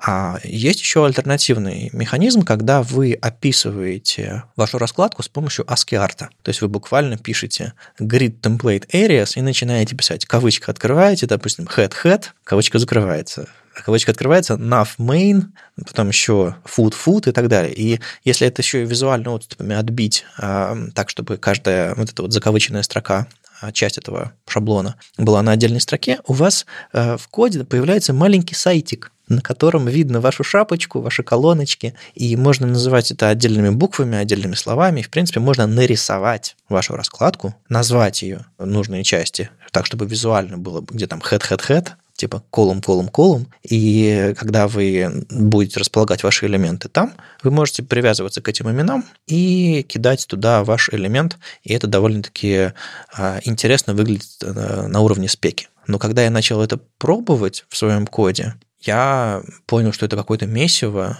а, это не очень удобно, непонятно, как там э, делать так, чтобы элементы накладывались друг на друга. Некоторые вещи не, не такие удобные, как не так удобно описывать И я всегда к этому способу относился довольно-таки плохо, использовал его исключительно, не знаю, один раз в жизни на реальном проекте, а, просто потому что там уже была принята такая система, и я пришел править код, вижу, ну ладно, давайте разберемся и поймем, и в принципе было нормально. В общем, ходил я со скепсисом, ходил, а наткнулся на эту статью, и она мне как-то немножко повернула мое восприятие этих всех шаблонных строк. Опять же, потому что я решал сложную э, задачу по лейауту, вот буквально за несколько недель до прочтения этой статьи.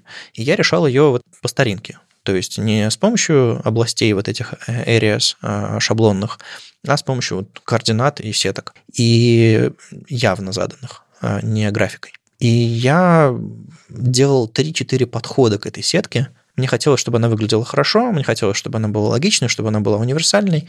И я прям долго, много времени в нее вложил, и получилось, в принципе, хорошо, на мой взгляд. Там еще адаптивность нужна была, еще что-то такое.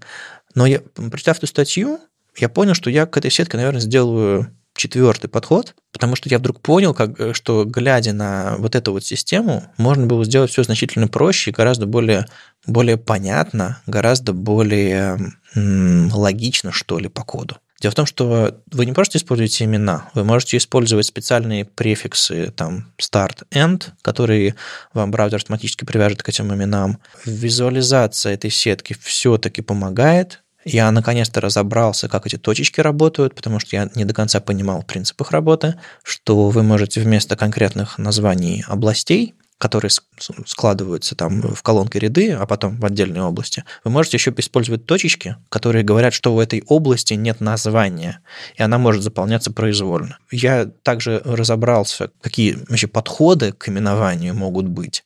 И чем дальше я читал эту статью, тем больше понимал, что это вполне себе полноценный способ более того, даже, даже вот это вот э, есть сокращение свойства, называется grid area. И там я когда делал доклад про гриды много лет назад, а, буквально первым только поддержка начинала появляться, я просто посмеялся над этим свойством, потому что порядок там какой-то абсолютно нелогичный, типа grid row start, grid column start, grid row end и grid column end – но читая эту статью, я даже, я даже, кажется, понял принцип следования значения в этом сокращении. Не часто случается, что ты прям пересматриваешь свое отношение к какой-то технологии, которая, ты, которая у тебя уже много раз сложилось противоположное отношение. Не могу сказать, что там мир мой перевернулся там на 180 градусов, но я вдруг понял, что это вполне себе полноценный нормальный способ для того, чтобы делать сложные раскладки. Вот это вот, пожалуй, ключевая вещь здесь. Если вы делаете что-то сравнительно простое, колонка слева, колонка справа, посередине, или делаете что-то, что, что не будет меняться, не сильно адаптироваться, э, где там нет неожиданных э, разных сочетаний блоков. Если у вас при адаптации раскладка не так сильно меняется, то, в принципе, нормальная коорди... вот эта вот система координат, э, вот эта вот базовая, простейшая, сработает. Но если вы делаете что-то гораздо более сложное, и если у вас, не знаю, с первого подхода не получается сделать нормальную систему из этого, возможно, вам, как и мне, стоит перестать смеяться над этим маски-артом и попробовать. Ну, статья действительно полезна, чтобы посмотреть, э, вот смотрите, мы пишем такой код, и вот как это в инспекторе будет выглядеть, и ты понимаешь, блин, да, я хочу, чтобы у меня так выглядело, для дебага удобно. Но я все-таки, опять же, присмотритесь и поймите, когда вам это удобно.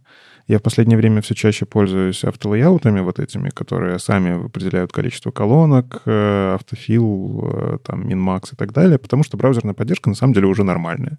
Могу себе позволить это в продакшн затащить. Дело же не в том, что нужно все абсолютно вручную прописывать.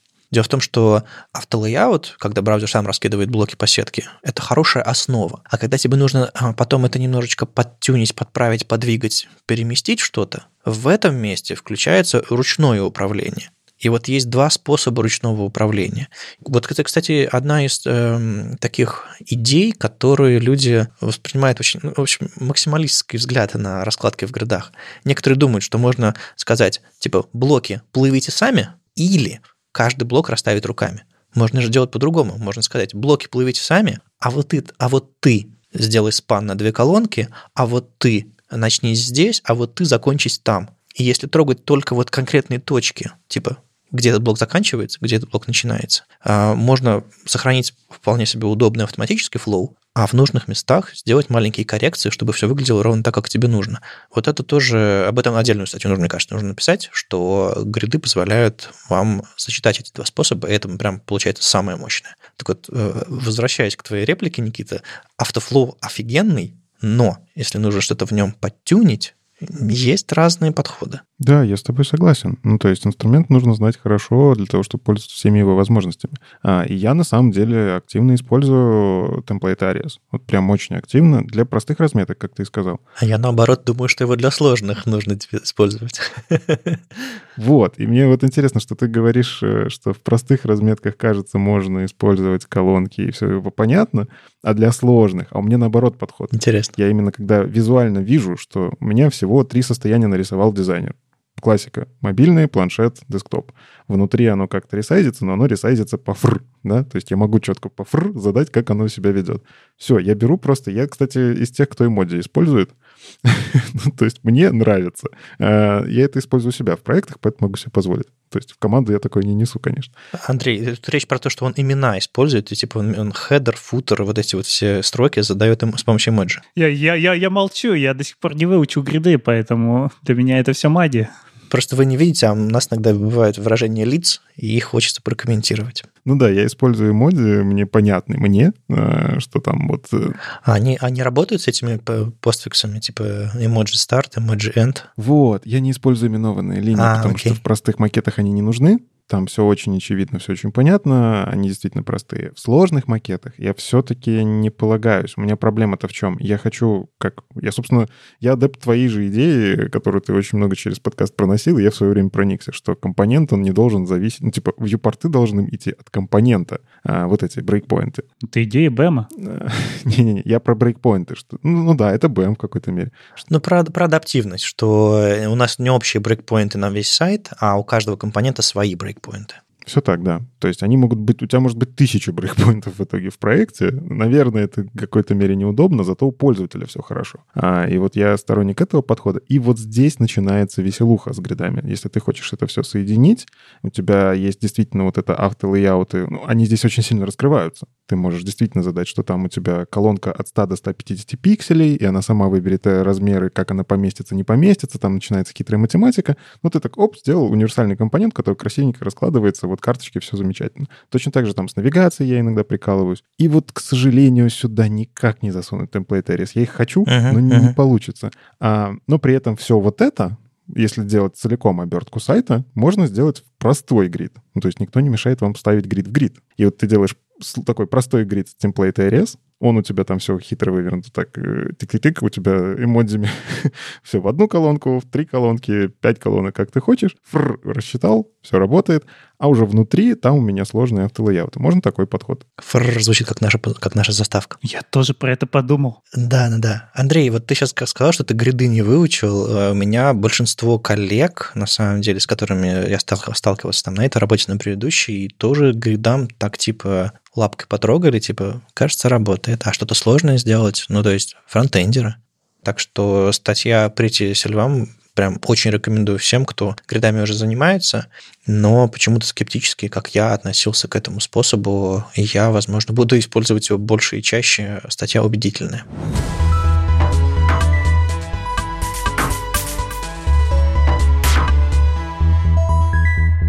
Да, как я уже сказал, я начал изучать фронтенд современный с React, а не с того, чтобы выучить гриды. Поэтому статей типа React мне понятнее. А тут как раз Фрэнсис Занинотто, который делает React админ, так набросил на React, что аж туда пришлось прийти Дэну Абрамову, ну, в Твиттере, и отвечать на все пункты, потому что он говорит, вот, ты, React, я тебя люблю, но мне с тобой так плохо, хотя мы с тобой еще там в тринадцатом году познакомились, я тогда писал на ангуляре, у меня был двухсторонний биндинг, а тут мне приносит React, и там так все классно, с одной стороны данные положил, они про всему побежали приложению, и в, кон... ну, в итоге мы что-то получили. И все так было здорово, но... Ну, а дальше он начинает вот эти все свои «но».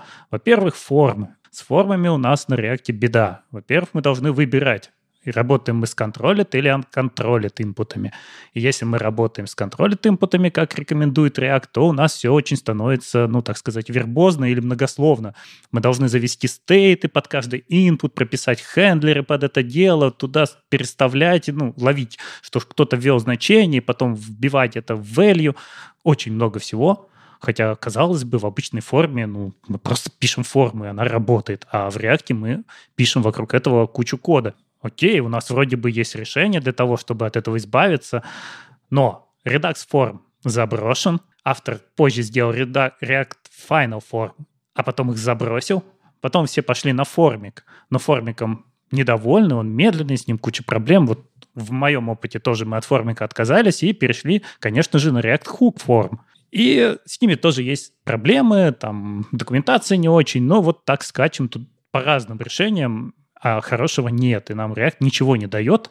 И вроде бы можно сделать проще. Тут как раз пример приводится, что вот Svelte мы берем, и там просто bind value, и все заработало. Но, правда, Дэн на это говорит, ну, ты привел самый простейший пример, а форма эта штука очень сложная. Да, с ним есть проблемы, но вот то, что ты показываешь на Svelte, оно ничего не решает, потому что как только ты придешь к валидациям, тебе придется написать вокруг очень много разного кода. Я на днях видел твит, который говорит, ребята, что вы с формами все усложняете? Есть же там типа форм дата и куча всяких новых э, форм API, э, которые прям вот JavaScript, и вы можете их использовать. То есть тот самый первый способ, нерекомендуемый, uncontrolled forms, который вполне себе controlled, но только с помощью JavaScript, а не стейтов и React. Ну да, uncontrolled это значит, что мы убираем контроль реакта и начинаем работать руками, как бы мы с этим работали на обычном JavaScript. Но все это хотят проще. Чтобы ты просто написал формочку, указал, где у тебя какие данные лежат, вот они у тебя с бэка прилетели, сами туда легли, сами ошибки прописались. Вот с ошибками же это одно из самых болезненных. Когда мы писали на PHP, у нас были фреймворки, которые умели рендерить форму, и ты ее как бы отправил с обмитом на сервер, а назад она отрендерилась уже, прописав красиво все ошибочки. Ну, просто нужно уметь э, во все API форм в первом случае. Во втором случае нужно просто в React уметь. И тут выходят ребята из .NET MVC и такие, ребята, поддержите мое пиво. ну, типа, биндинг реально очень сложная задача, которую пытаются решить э, десятилетиями. Вот как веб существует с формочками, э, нужно же как-то обрабатывать, и в разных подходах разные. Но пока что я с этой статьей согласен. Ну, конечно, если ты пишешь на реакте, тебе тоже больно. Дальше Фрэнсис говорит про контексты. Сначала у нас был редакс. С редаксом все было понятно, мы такие, о, классно, такие классные идеи, а потом что-то мы всего очень много пишем. Ну, правда, здесь редюсеры, потом мы на них ну, порождаем экшены, все это делаем. А все начинают уходить от этого. У нас появился use контекста, но use контекст, в отличие от селектора в редаксе, он работает так, что когда изменился контекст, на который вы подписаны, весь ваш компонент перерендеривается. И если ваш контекст слишком жирный, вам приходится его разбирать на кучу-кучу контекстов. И здесь как раз вот этот, эта картинка, ну, знаете, когда там часто какой-нибудь фаербол рядом дорисовывает, который раздвигает ваши дивчики. Вот здесь также провайдеры, провайдеры, провайдеры, в которых каждый в себе содержит свой контекст. А почему это делают? Ну, для того, чтобы у вас каждый компонент подписывался только на кусочек контекста и не перерендеривался, когда в другом месте что-то поменялось. Ну, Дэн на это отвечает, так ведь хорошо, это правильно. Вы должны разбивать свой контекст на кучу маленьких сущностей, чтобы все хранить в разных местах. Но здесь, конечно, можно поспорить, потому что иногда ты хочешь структурированно хранить в одном контексте. Но здесь же, опять же, вот тут я уже начинаю немножечко и да, и нет за эту статью. С одной стороны, действительно, React, который, э, ну, как бы работает с изменениями, он на любой чих, на любую смену ссылки будет тебе перерендеривать слишком много. И действительно приходится придумывать, как сделать так, чтобы не перерендеривать. На самом деле для меня основная проблема React-приложений. Мне нужно следить, сколько перерендеров просто на каждое изменение. Я иногда ужасающие цифры в приложениях нахожу. Там поменял э, кусочек строки, и у тебя уже там 15 перерендеров просто прямо сейчас. Э, такое себе. Ну, потому что вот юз-эффекты и прочее. Но мы до них еще дойдем. Так вот, тут же появляются инструменты снаружи. Ну, типа, вот эффектор. Я знаю, что Андрей к эффектору относится очень не очень, или, или как? Да, да, да, ладно, уже прошли те времена.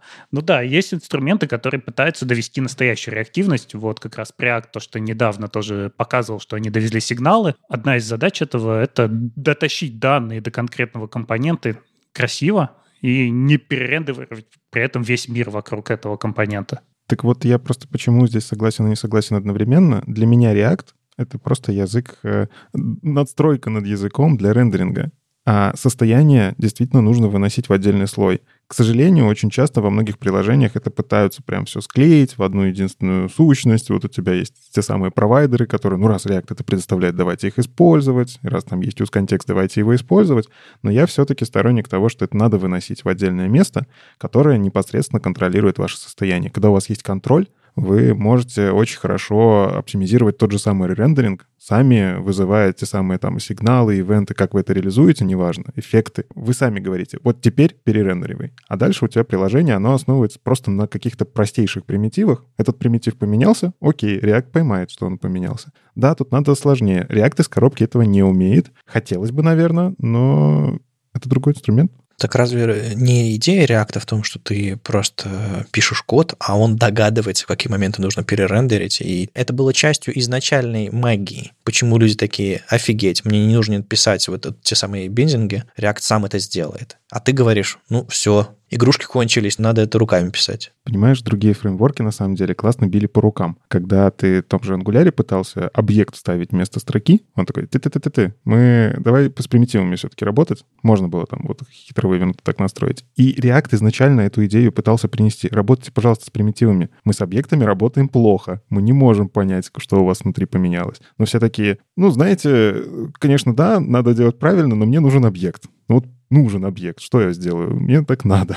Вот, и начинают прокидывать этот самый объект. Тут э, какая беда? Я просто параллельно еще читаю черновики э, документации по эффектам, которые Дэн Абрамов активно публикует у себя в Твиттере. А, у него там тоже большие примеры того, как, как варить правильно React, вот, как его правильно использовать. И у него действительно вот прям четкая мысль такая, пожалуйста, используйте примитивы, где можете. И React, ну, прям расцветет. И тут проблема контекстов во многом может решиться, но да, у вас слой управления данными становится, просто распухает по строкам кода очень сильно. То есть объект засунуть проще. С точки зрения девелопера, ты кидаешь объект, он там как-то что-то разруливает, я на автоматику полагаюсь, ну да, будет перерендеривать.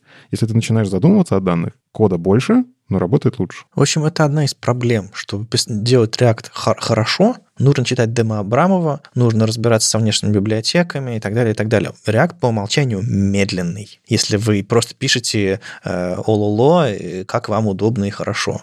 Если у вас нет команды, которая занимается перформансом, как вы есть у Фейсбука, вы большое сложное приложение эффективно не напишете. Поэтому стоит смотреть за пределы реакта, на мой взгляд. Об этом много пишут, говорят, и у меня самое такое впечатление складывается. Ну, как сказать, не то, что медленный, а у него есть такая проблема, что он любит все перерендерить, чтобы убедиться, что все хорошо. То есть вот мы кинули ему данных, и ваши компоненты когда перерендерируются? Когда у них поменялся стейт, либо пошел ререндер их родителя. И они, безусловно, все по цепочке в глубину пошли рисоваться заново. И тут нам привозят вот эти все use мемы, use callback, и мы должны сами все это обмазать этим всем и указать, нет, React, вот это не ререндери. И это большая проблема React. И Дэн про это тоже говорит, что они работают над этим, что когда-нибудь, может быть, скоро, мы перестанем это все делать, и у нас появится нормальное решение, которое из коробки само все это делает все-таки нам очень не хватает возможности взять из контекста конкретные поля. То есть подписаться не на весь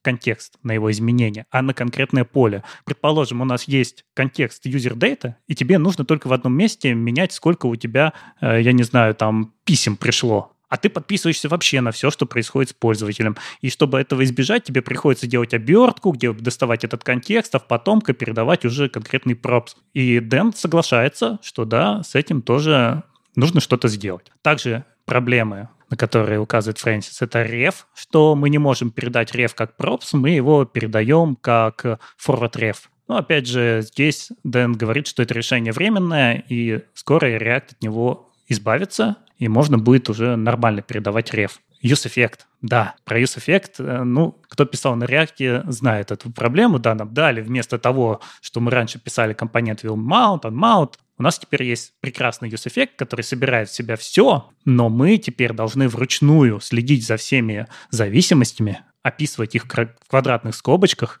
и в итоге у нас часто код становится, ну, прям очень развесистым. Мы должны все это учесть, что летит в эффект. Если там есть функции, то завернуть их в колбеки, потому что каждая функция, она же рисуется заново, это меняется ссылка, и React не может понять, что это та же самая функция. Соответственно, все это мы должны запаковать и только потом передать в use effect, и кода становится очень много. Мы как будто бы писали на... Вот есть как раз хороший пример, что мы писали на языке, где у нас есть сборщик мусора, и за всем не следили. А тут нам говорят, извини, здесь ты должен руками последить за всем, что ты передаешь, чтобы у тебя все правильно отработало. Ну вот тут я с тобой прям не соглашусь. Я давно не видел разработчиков, которые руками следят. Обычно за ними следят линтеры, которые такие, э, у тебя тут, короче, не хватает. Добавить? Ты фикс, и он тебе добавил. Потом, если лишнее, он такой, э, вот это можешь не подписываться. Уберем? Уберем. Ну, то есть так большинство делает. Но важная история здесь, э, смотреть все-таки сколько их и как много у тебя всего передается в зависимости, это полезно для того, чтобы перепридумать архитектуру этого кусочка.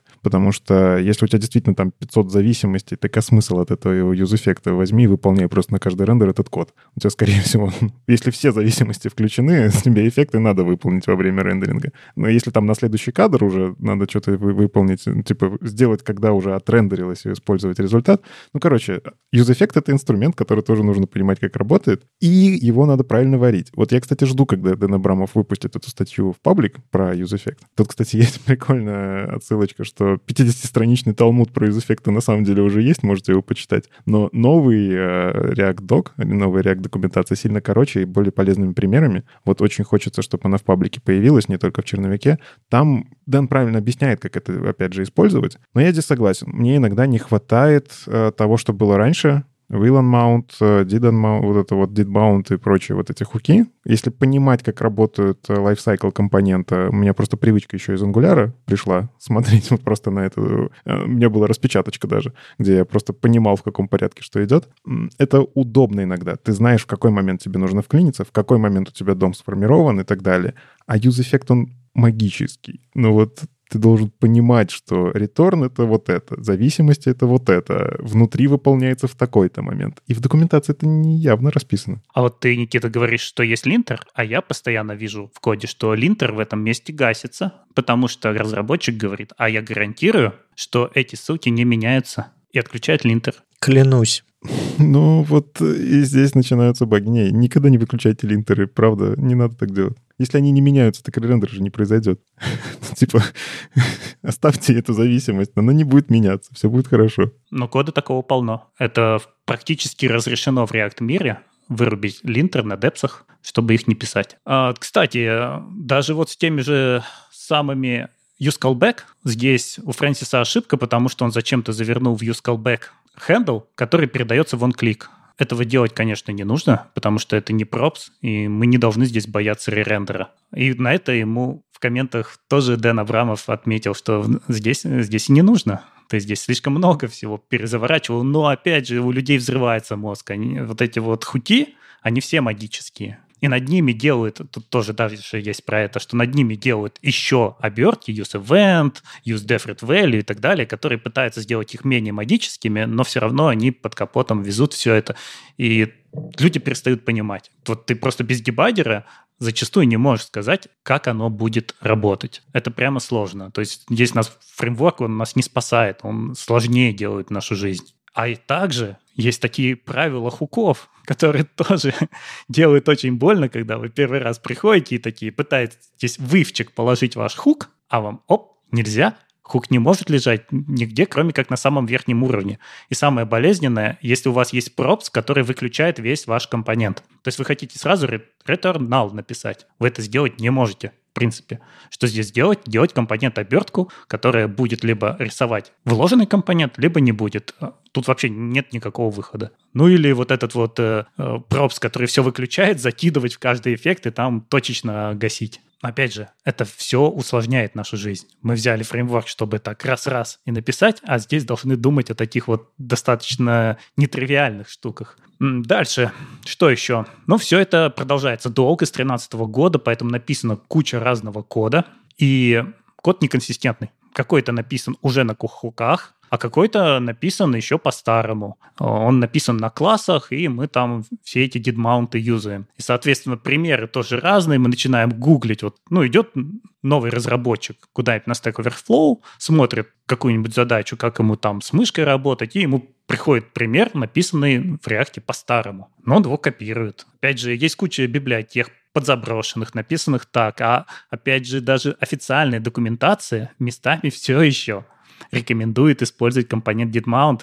а новая документация два года пишется. И Дэн говорит, это моя вина. Да, правда, я слишком долго пишу документацию. Вот есть эта бета-документация, она когда-нибудь зарелизится, надеюсь, очень скоро. Но вот, к сожалению, все это так долго длилось. Мы должны признать, что React старый. Он появился в 2013 году, ему скоро 10 лет будет. За это время мир вокруг поменялся, вот люди там пришли к сигналам, к реактивности, а React, он все еще идет, вот как он жил, с совместимостью к прошлому, и в итоге он тащит весь этот груз, который у него накопился за годы. Но все-таки статья такая немножечко, мне кажется, хитро вывернутая. Объясню. Я со многими пунктами на самом деле согласен. То есть действительно он приводит аргументы, которые, ну, не оспорить. Ну, правда. Ну, вот, вот Правда, в практике так есть. Правда, мы встречались с таким кодом. Правда, кто-то так оверфловил и так далее. То есть он примеры из жизни приводит.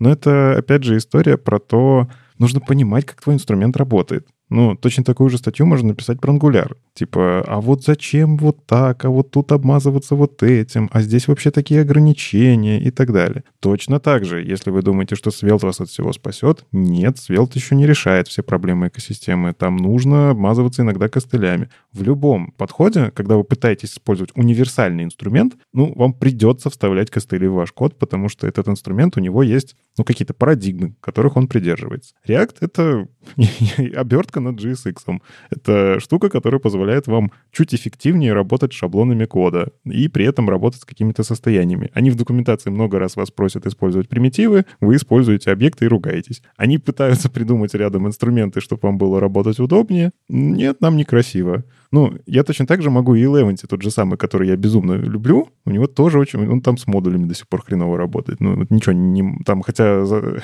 за Клазерман обещает, но вот нет. Я его безумно люблю, этот инструмент, но в нем приходится вставлять костыли. Ну, в общем, да, статья, с одной стороны, показывает проблемы, с другой стороны, это наброс, мне кажется. Нет, ну, конечно, наброс. Это наброс, который сработал, потому что пришел Дэн, дал ответы и сказал спасибо. Действительно, многие проблемы есть, и нельзя отрицать проблему с мемоизацией, потому что у них есть даже доклады от команды React, как они идут к тому, чтобы у нас React все-таки избавился и от эффекта, и от юсмема и начал делать это из коробки просто, чтобы люди перестали писать плохие решения. Потому что я сейчас вижу, что даже разработчики там высокого грейда до конца часто не понимают или просто на автомате пишут код. Я вот захожу и думаю, а зачем ты это замимоизировал? А оно так написано вот просто уже по привычке. На всякий случай, чтобы оно там случайно не рендерилось. Это, наверное, одна из самых больших проблем React именно с точки зрения производительности. Как сделать? Он не делает лучше за тебя. То есть у него опт in производительность. То есть ты сам должен ее добавить. Вот если ты написал просто код на React, он будет из коробки плохим. А вот если ты всего этого обчитался, прочитал труд на 43 страницы, ты напишешь хороший код. Ну вот мне что в этом подходе не нравится, что React тоже пытается сделать универсальный инструмент из того шаблонизатора, который был представлен давным-давно. Изначально они были сильно проще. Там не было вот кучи обвязок, там был, были идеи лайфсайкла компонентов и так далее, но React это все еще был шаблонизатор.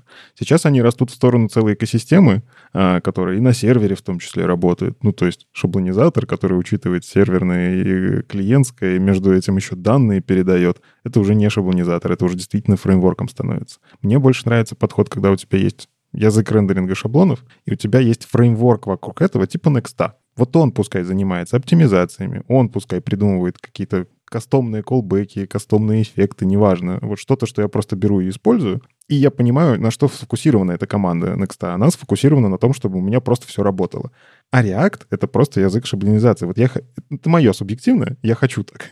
вот. Но я понимаю, что мир движется немножко в другую сторону. Я понимаю, что команда React действительно хочет сделать решение универсальное для всего, а я не верю в универсальное решение. И тут Фрэнсис отвечает сам для себя на вопрос, а зачем же он тогда живет с React, а не уходит на тот же Solid.js или еще куда-нибудь. У нас сейчас много чего появляется.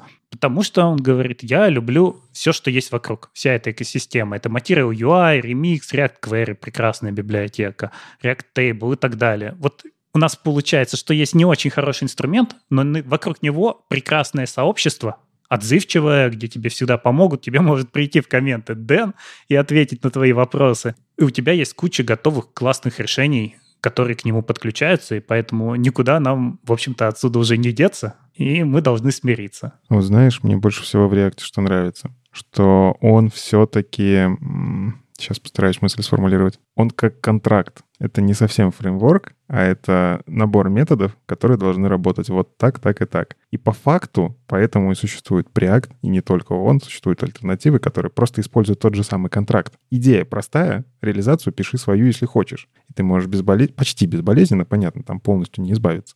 А потому что некоторые как раз-таки используют внутренние переменные внутри, ну и всякое такое. Но тем не менее, это подход, который его выделяет среди других фреймворков, которых ты так просто не заменишь а, вот этот движок, как оно должно работать, а, и вы на самом деле можете взять и просто вместо реакта заиспользовать какой-то свой, не знаю, э, что-то свое написать, которое использует то же самое, например, для веб-компонентов. Я видел такие поделки на GitHub.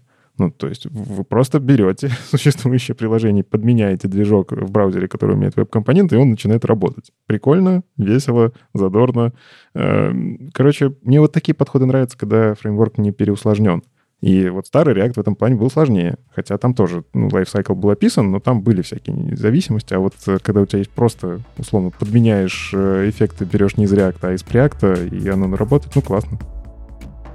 С вами был 337 выпуск подкаста «Веб-стандарты» и его постоянные ведущие. Сам по себе Вадим Макеев. Доброжелюбный бородач Никита Дубко. И мифический фуллстек Андрей Мельхов. Слушайте нас в любом приложении для подкастов или на ваших любимых платформах. Не забывайте ставить оценки и писать отзывы. Это помогает нам продолжать. Услышимся на следующей неделе. Пока. Пока. Пока.